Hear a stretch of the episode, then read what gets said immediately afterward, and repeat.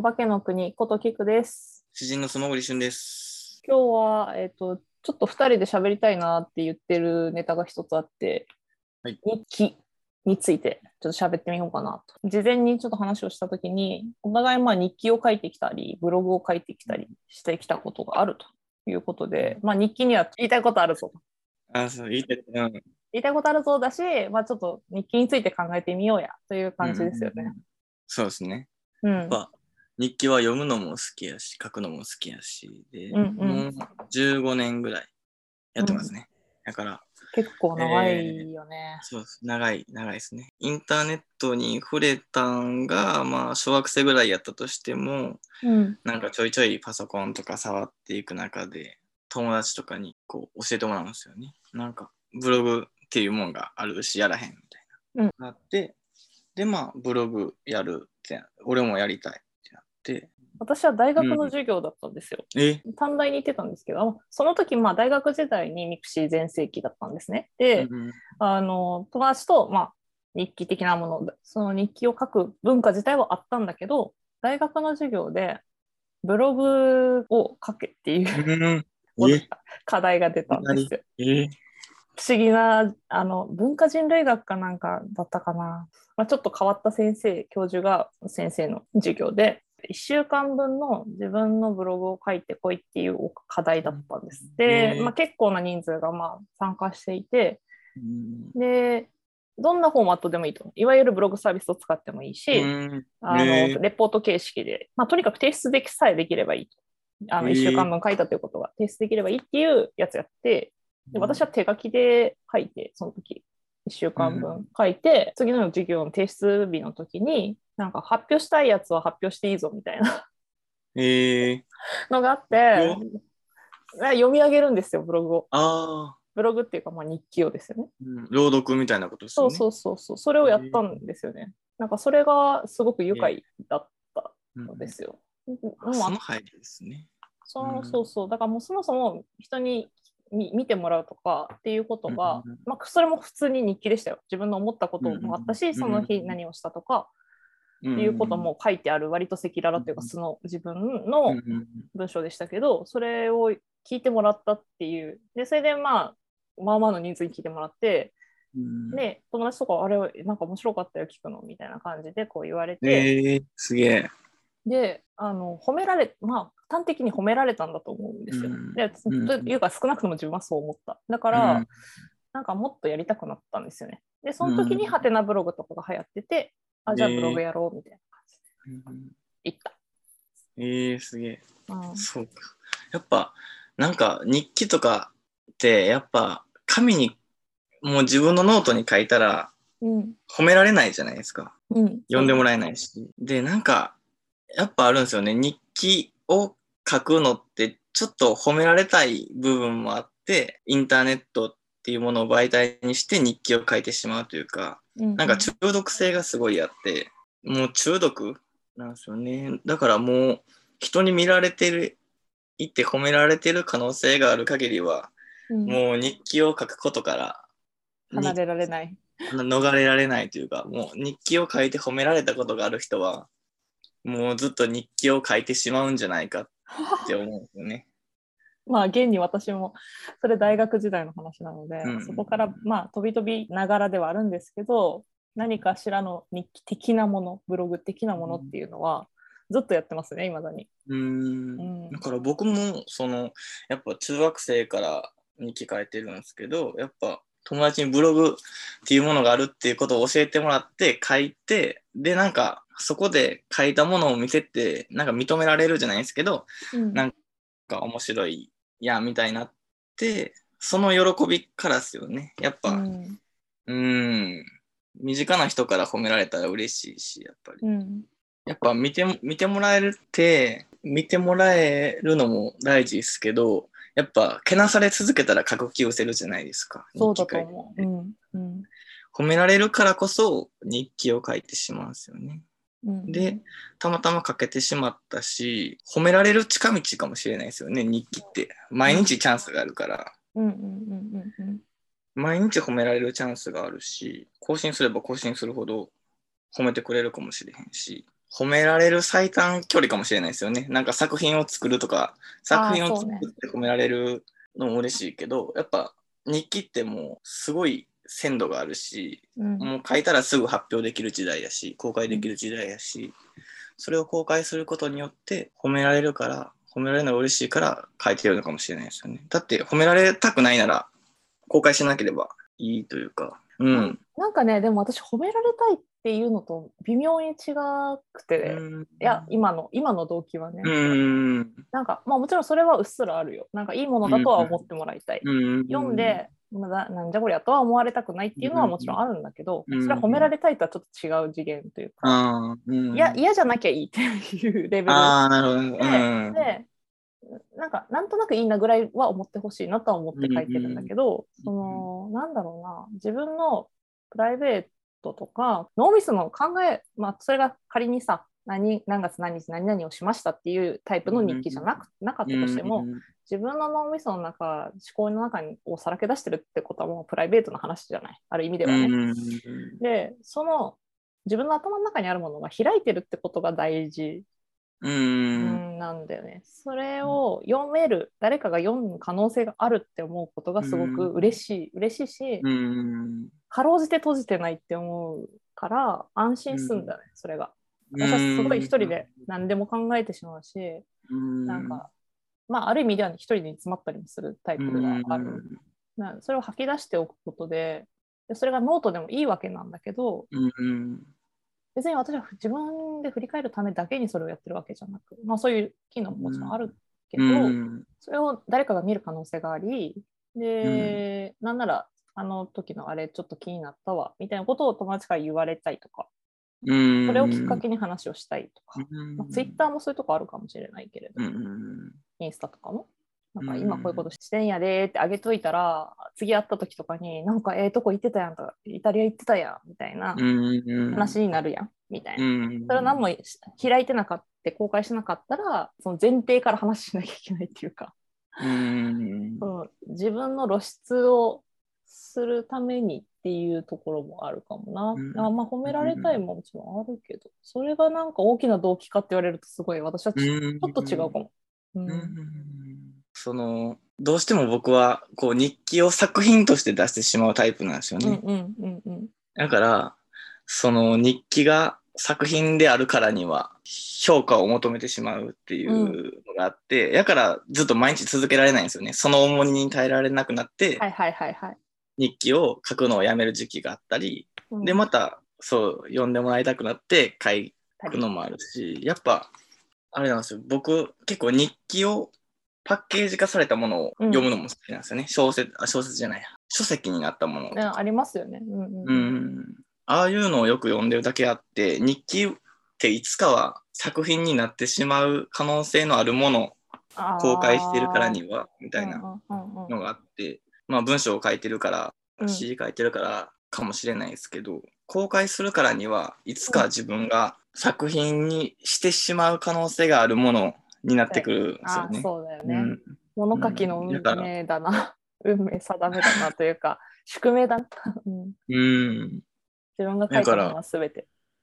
そうですそうです。公開するからには何かしら責任も伴うし、まあ誰かを傷つけるわけにもいかないし、それを日記っていう表現として自分が捉えてしまってる以上、うん、つぶやきとは違うぞみたいな。そうだね。それは全然違う話だったわ。私が言ってる日記っていうか、私がやってる日記のレベルと、多分、スモグリ君がやってる日記は多分すごく、まあ、日記っていうフォーマットというか、ブログだとかうんサービスとかっていうのは一緒かもしれないんだけど、うんなんかそこでやろうとしてることとか、何になって喜びを感じたり、あの目的を感じてやってるかっていうと、かなり違うような気がしたね、今ね。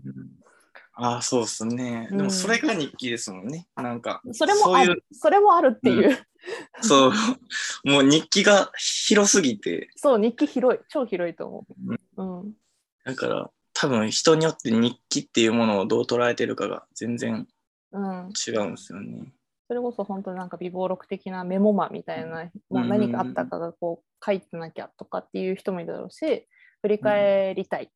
その時何があったか振り返り。うんうん振り返るのが好きみたいな人もいるだろうし、私はなんかそうやってちょっとプライベートが開いてるっていうことに安心を覚える。うんあつまり、自分はいくらでも閉じていられる人間なんだけど、そのことを恐ろしいことだとも思っているから、あの孤独死するタイプって思ってるから。なんかこう、で、あともう一つの今の理由は、ツイッターいつかやめるなっていう予感が私があって、ああ。あのただツイッター上でしかつながってない人っているじゃないですか。うんそういう人たちにあの、こいつ死んでんじゃねえかと思われるんだろうなと思って、まあ今の時代そんなことないと思いますけど、あ、ただやめちゃったんだなんだなんだけど、消息が不明になるでしょ、そういう人たちにとって。確かに。うんだからそれが嫌で、いつかやめるんだったら用意しとこうみたいな感じ。ツイッター代わりに、あ、ここ見ればこいつが生きてるかどうかわかるっていう。ああ。な何してるかまで詳細にわからなくてもいいから、うんあの、生きてるかどうかはわかる。生存生存確認ができる場所を作っとこうかなっていう。私、うん Facebook とかもやってないし、うん本当に Twitter でしかつながってない人も結構いる気がしてて、まあ、そういう人たちは私の生存かどうかを知りたいかは分かんないんだけどいやいや。まあでも辞めちゃった時になんかつながりを全く断ってしまうというかうーんうん。いなくなりたいわけじゃないっていうツイッターをやめたいだけであってつながりを断ちたいとかあなたの前から消えたくてやめたんじゃないっていうただ単にツイッターが嫌だってなっただけですっていうことを、あの多分そういう感じでやめるだろうなっていう予感が私はあるから、うん。あの用意しとこうっていうのもある。うんここ見ればなんか生きてることだけは分かるっていう認識をすり込むためにやってる。うんうん。そうですね。だから僕、ツイッターとかの方が扱いに困るんですよね、やっぱり。あ、そう。うん。うん。ツイッターって自分の作品じゃないし、うん。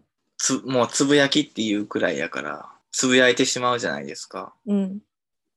でも、そのつぶやき一つにも、作品じゃないのに責任が宿ったりするじゃないですか。うん。まあ自分で書いたことやし、自分の気持ちやからこそ、そこに責任が伴うわけで、なんか目に見える言霊みたいな感じじゃないですか、ツイッターあー、わかるわ。言霊ね。目に見える言霊ってめっちゃしっくりくる。そう。だから、ちょっと人呪う呪う可能性とか、うなん、か人の心に亡霊のようにくっつく可能性がすごい高いっていうか、軽いがゆえに、うんうんまとわりつく感じもあるしな。うん。うん。だからもう気軽にはつぶやけへんし、うん。でも気軽に何か言いたい時もあるし、あるある。全然ある。うんそれが自分の全てじゃないし、うん、そうんそうね日記とかやったらある程度自分の全ての行くばっかを含め含ませれることもできるけどツイッターってなんか含みタイムラインに流れてきたとしたらその自分の言葉の含みをもうその他の人のつぶやきで上下埋まってしまってるんでう。うんうんあんまり含みを持たせることができないというかうん。流れのうちの一つとして、はっきり自分の言葉が載ってしまってるんで、あんまり想像力を働かせてもらえることもできないし、すごい扱いづらいですね、うんツイッターって。読まれ方に意識的だし余計にそう思うんだね。うん。うん。だから僕はツイッターの140字に自分の例えば詩とかは書かないようにしていて、うんうん。それはちょっと目に見える言霊としては強すぎるし、タイムラインの中にしてはもう流れの一つになってしまうし、うん、あと、その字体とかも別に好みじゃないし、あなるほどね。そのブラ ブラウザとかその人の設定によるしね。そんなの。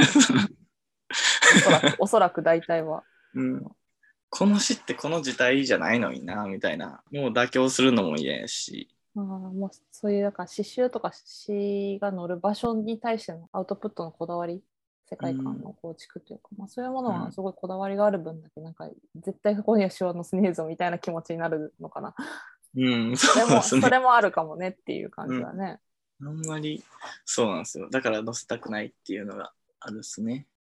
まあ、でもそうタイムタイムラインに流れちゃうっていう感じ流れちゃうっていうか、もう挟み込まれるいろんなものの雑貨の中に、となんかの一つとして捉えられるっていうのはなんかしっくりこないっていうのは分かる気はするし、うん。やっぱそう言って刺繍とかで本とかになり親しんだとかその曲でもさアルバムで昔は聴くしかなかったものに慣れ親しんでる人って1曲だけシングルでその Spotify とかで聞くのがなんかしっくりこないって言ってる人いるじゃん。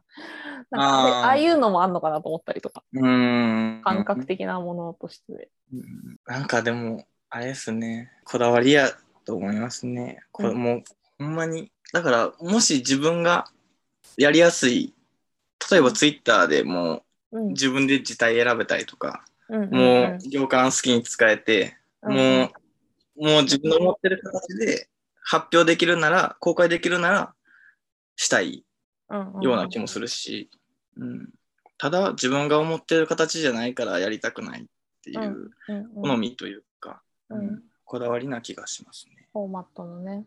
うん。うん結構ちゃんとフォーマットへのこだわりがある。てかアウトプット。私なんかはそのツイッターとかの軽さが好きみたいなところはあるかな。見てる分にはだし、自分が書くことに対しては。まあ私はそのね、書くことを仕事にしてる人間ではないから、あの軽く扱えるっていう部分はもちろんあると思うんだけど。なんかその軽さ、書体にもこだわれないし、言ったら140文字しか書けないという制限のゆえの軽さで流れていってしまうという軽やかさもう軽やかさと言ってしまおう、ポジティブに、うん。うん。なんかその軽やかさに救われるんだよな、うん。うん気が楽と言っていいだろう。たとえ重いことを言っていてもた軽いことを言っていても平等にそれは流れていってしまうのだということが自体がすごく楽で、私は、う。うんんなんか最近はそういう傾向でもないような気がするけど、でもそういう感覚がもともとあって嬉しかって始めたような気がしますね。うん。Twitter 歴な割と長めだけど。10年ぐらいですか？10年で聞くかなで、その時はすごく、なんていうの、今みたいにさ、いり何おすすめが出たり広告が出たりもしないし、ああの純粋なタイムラインとして出てくる状態だったんですよね。うんそれがすごいかっこよかった。うん、あの全部等しく流れ落ちていくんだ時間によってと思ってかっこいいって思った。へだからすごくだからボットとかっていうものも出てきたわけじゃないですか。ツイッターが存在し始めた時から、ーあ誰か誰々だと思ってたらこいつはなんかただ登録された言葉なんだ。でもそれが友達が「あ何々食べて美味しかった」とか言ってるのの上にそういうものが混ざってくるっていう。サルトルとかが、サルトルの名言とか。そう の間とかにもう友達のなんかつぶやき、適当なつぶやきが入り乱れてで死んだ人ももちろんいるわけじゃんそのボットとかって、うん、あと架空のキャラクターとかうんうんそういうものが一つの人格として入り乱れてるうん。でそれは平等に消えていくっていうのうんがうん最高って思って始めた。あもともとその軽さが好きだったんだと本当に最初から。で今はなんかそういう軽やかさが全然感じられないからそうですね。しんどくってねつまんねえとまでは思わないけどうんうんうん、まあいいやって感じ。見なくなった。ごめん、なんかツイッターローになっちゃったんだけど。ええいいんじゃないですか。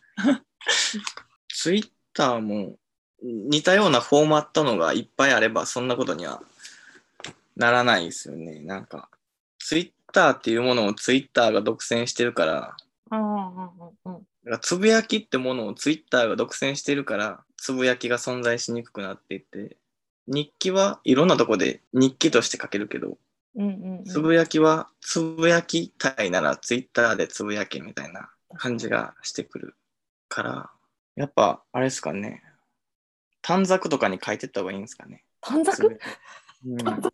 どういうこと？140字ぐらい入る短冊にこう日記みたいな形で140字ぐらいこう書いて暗記暗記する短冊みたいなのあるじゃないですか。ああ、わかったわかった。あの、単語カードな？単語カードみたいな。それにつぶやいて、で、なんか、ツイッターの代わりに短冊でこう書いていって、うんでしたら、つぶやきが、つぶやきとして保存されるじゃないですか。それさ、作品化できそうだね。ほんまにつぶやきたいなら、別にそれでもいいような気がしてきた。日記をツイッター、日記を日記とするみたいに、つぶやきをつぶやきとして存在させるなら、うん。それでもいいかも。あえてノートに例えば1行に1つぶやきっていうルールで書くんじゃなくてこれで書くっていう発想これって言っちゃったポッドキャストで。単語カードでやるっていう発想がいいかも。なんか軽さが。うん似てるそれをみんなで共有したら、いいね。それ面白いじゃん。つぶやきじゃないですか。えなんかこう、交換日記ならぬ、交換つぶやきで1ヶ月うんお互い書いといて、うん。1ヶ月後に交換するっていう。で、おたそのあ、このことつぶやいてはるわーって言って見て楽しんで、また返すみたいな。うん。で、また1ヶ月また自分のやつが交換されていくっていう。それめっちゃ面白いそのタイムラインもちゃんと見れるし、そうやんな。あの、うんこのリングを外さへん限りは。のそうそううん。えーそれめっちゃおもろいね。ようそんなこと思いつくな。思いつきました。やった。いや、でもその、なんか、つぶやきを、なんか、あの、子供、子供がさ、国語とかのと授業で使うマス目のノートあるじゃないですか。ああれにつぶやき書いてた人いましたよね。誰だっけあ、な、ええ割と有名なアーティストだったような気がしたけど。うん。なんかそれを見て、ああ、面白い。確かに140字数えやすいって思った覚えがある。うん。うん。それをアナログなツイッターとしてうんなんかの展示見に行った時にそれがあったから、誰だったか思い出せないけど、アナログなツイッターやってる人いたよ。まだあれは見てないですか？単語カードは。単語カードはまだ見てない。あのまだ存在してない気がする。誰かにやられる前にやらなきゃ。そうだ、そうですね。さあ、今日から始めよう。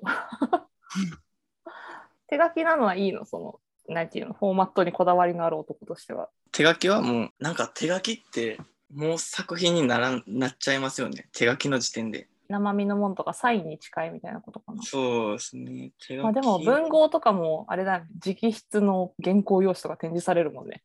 うん。そうなんですよ。だから、だから僕はもう気軽に手書きはできなくなってしまいましたね。あら、そこにもこだわりが。あと字が汚いっていうのがすごいあって、もう手書きで作品をとして残すぞっていう手書きはしますけど、なんか脅迫観念みたいな、もうなってきて、このノートに書いたものはずっと残るんじゃないかみたいああ。え、デジタルでも残るは残るじゃん。デジタルの方が、な。うん。ある意味では残りやすいはずなのに、アナログの方がなんかずっと残っちゃうんじゃないかって思うってこと？そうそうそう、思うんですよね。不思議だね。なんかデジタルはもうどこかへ流れていもう膨大な量のデジタルのものの中に流れていってしまって逆に見つからないんじゃないかみたいな見つけてもらえないんじゃないかとかなんかそういう思いもあるんですけど手書きはもう自分の元にあるんでなんか自分が残そうと思う限りは残ってしまうじゃないですかうん。まあデジタルもそうですけど消さない限りは残るんですけど、うん。なんか目に見えて部屋部屋入ったらそこにああったりとかもう押し入れにしまっててもそこに影が見えるとかああ、もう、その物体感みたいなものが結構うん強いからね、やっぱり。うんアナログは。見えないもんね、デジタルは。開かない限りは。このノートに書いてしまったら、このノートってすでにパッケージ化されてるし、このノート自体が残ってしまうんじゃないかとか。だからそれなりのもんにしとかなあかんじゃないけど。ちゃんとしなあかんっていう気持ちが働いて、気軽に手書きできなくなるって。そうなんですよ。だから、なんか僕、たまにノートとかで思ってることとか、まあ日記とか、なんか書いたりもするんですけど、1年後ぐらいに読み返して、うんやばーってなって捨てるんですよ。あ、でもそれ捨てれるんだ。うん。捨て捨てます。もう、こんなん残ったらあかんと思って、バーって破って、バーって捨てて。すごい。アップデートをしている男じゃないか。すごいね。そう、もうなんか、脅迫観念ですよね。怖くな、怖いんですよね。なんで？かね。なんか、残ってしまうことが、それを誰かに読まれたりとか、だから自分が刺繍みたいに完成させたものじゃなくて途中経過のものとかあーまあ、メ途中経過モ的なものを見られる可能性があるということに恐れを感じるというそう自分がな自分が納得していないものが未完成な状態でなんか残ってしまってこれを見られてこれを自分やと思われたらちょっとかななと。かなんなみたいな。え、ポッドキャスト大丈夫？ポッドキャスト大丈夫です。一回聞いてるんで大丈夫です。大丈夫です、大丈夫です。まあもちろん編集はしてるけども。うん、まあ、なんかインターネットは大丈夫なんですよね。なんか知らないですけど。なんかその辺、なんか緩くなってるのかバカになってるのかあれですけど、なんか物としてパッケージ化されて残るっていうことがすごい恐ろしいですよね。へえ。なんかそういう話はなんかあんまり聞いたことがないのでびっくりしましたよ。びっくりしましたというか、あそういう人もいるんだっていう感じだけどね。そうですね。うん。まあ、私は逆にその自分の手元にある限りは誰にも見られないからうん。安心って感じ。ああ。で自分が捨てようと思えばいつでも捨てられるしでもその分捨てたら二度と戻ってこないし絶対に復元できないっうん。ていうことに対しての執着がすごいあるからおーほとんど捨ててない。ええ私手帳オタクなんですけど今までの手帳、ほぼ取ってあるからね。すごい。うん。オチはないけどどうしようもう一回喋るかどうするっていう感じです。生きるぞ生きるぞザバーン